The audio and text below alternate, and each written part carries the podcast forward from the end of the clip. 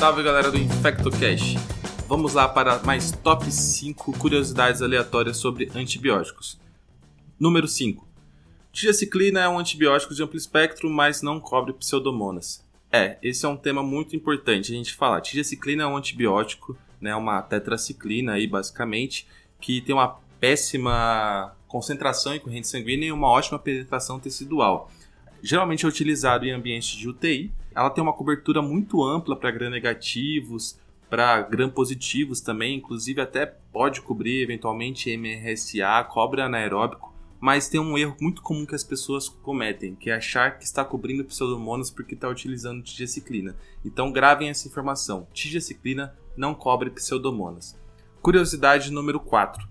KPC não é uma bactéria, é um tipo de enzima que degrada carbapenêmicos. Então é um erro muito comum. Quantas vezes eu já ouvi falar: "Ah, cresceu uma KPC sensível a meropenem". Ué, você está falando algo errado. Se é KPC, então seria resistente a meropenem.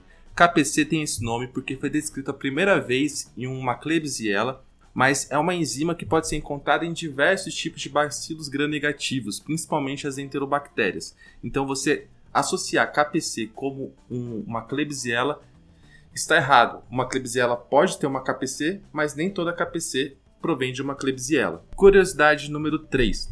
Daptomicina é inativada pelo surfactante pulmonar.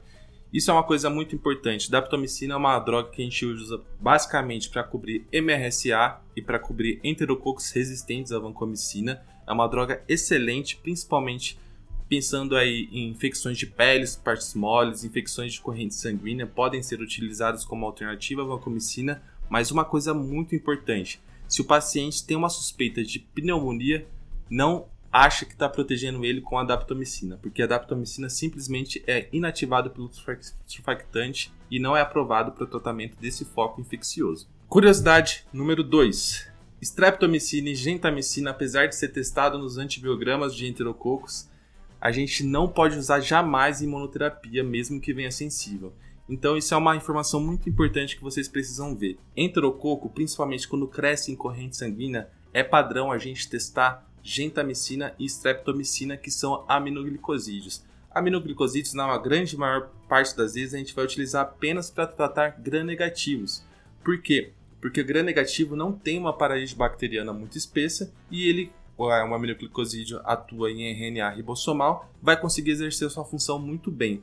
O enterococo é um coco gram positivo, então tem uma parede bacteriana muito espessa. Então, a streptomicina não consegue entrar direito no citoplasma da célula para exercer sua função se ela for utilizada de maneira isolada. Então, quando vem sensível, significa que ela é sensível para fazer um sinergismo.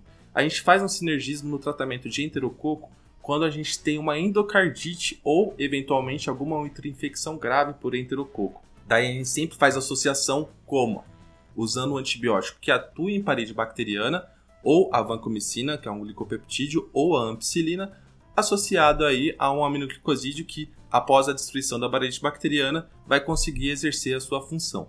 E a curiosidade número 1 um é que no antibiograma não significa intermediário, é isso mesmo.